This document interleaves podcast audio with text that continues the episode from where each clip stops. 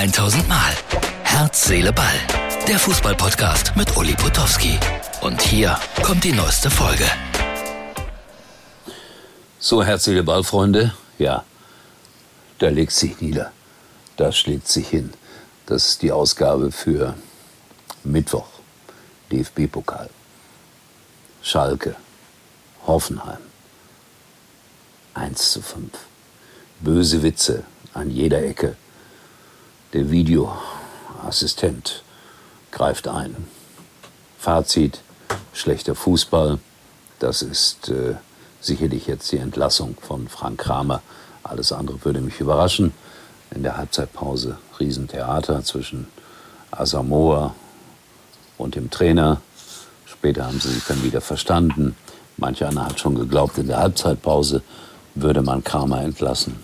Das war nicht der Fall. Also, Riesendiskussion um den FC Schalke 04 nach diesem 1 zu 5 und die Diskussion kann nur so ausgehen, dass man ihn letztendlich dann demnächst nicht mehr auf der Trainerbank sieht. Ich habe ja hier immer und immer wieder Position für ihn ergriffen und mache das auch jetzt nochmal, weil die Qualität der Mannschaft ist einfach grauenhaft. Das muss man zugeben. Das passt alles nicht zusammen. Jetzt könnte man sagen, dafür ist der Trainer letztendlich verantwortlich und er hat es nicht geschafft. Er hat keine Spielidee in den FC Schalke 04 oder in diese Mannschaft hineinbekommen.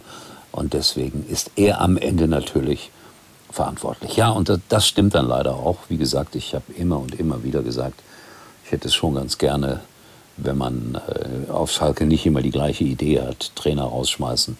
Ich habe keine Ahnung, wie viele Trainer in den letzten zehn Jahren auf Schalke gearbeitet haben, aber definitiv zu viele. Der Name Tedesco fällt wieder. Ich glaube, dass wir den gar nicht bezahlen können und dass der sich das möglicherweise auch nicht antut. Und ich kann immer nur sagen, unter Tedesco wurde auch kein guter Fußball gespielt, aber sie sind ja zugegebenermaßen Vizemeister geworden mit so einer Art Riegeltaktik. Vielleicht ist das auch das Einzige, was jetzt noch geht. Am Wochenende geht es zu Hertha BSC. Und wie sagt man immer so schön, das ist dann wohl ja das absolut richtungsweisende Spiel für Schalke 04. Und ich vermute ohne Frank Kramer. Bin gespannt, wer dann auf der Bank sitzt. Mike Biskens wäre logisch.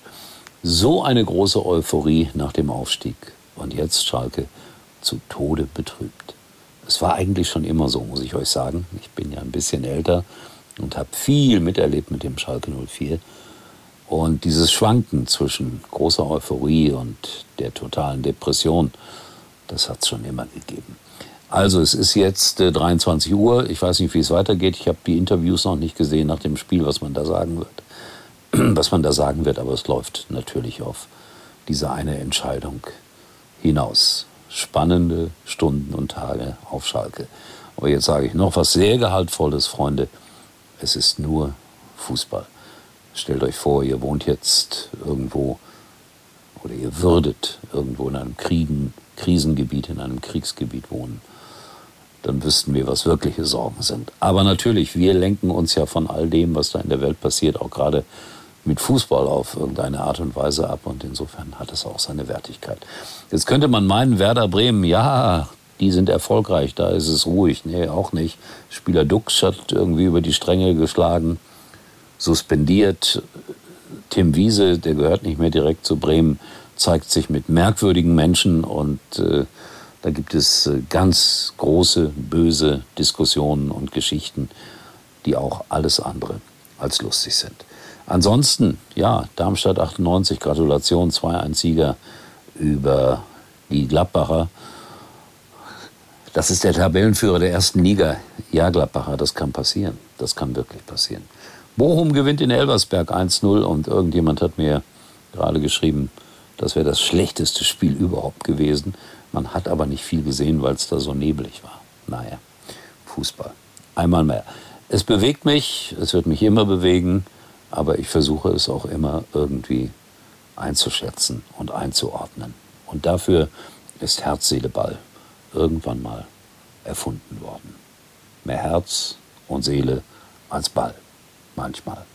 Bis morgen. Ich bin heute am Mittwochmorgen an einer Schule in Werne, werde dafür ja, 80 Kinder vorlesen aus meinen Büchern und freue mich darauf. Schöne Abwechslung. Tschüss. Das war's für heute und Uli denkt schon jetzt am Morgen. Herz, Seele, Ball. Täglich neu.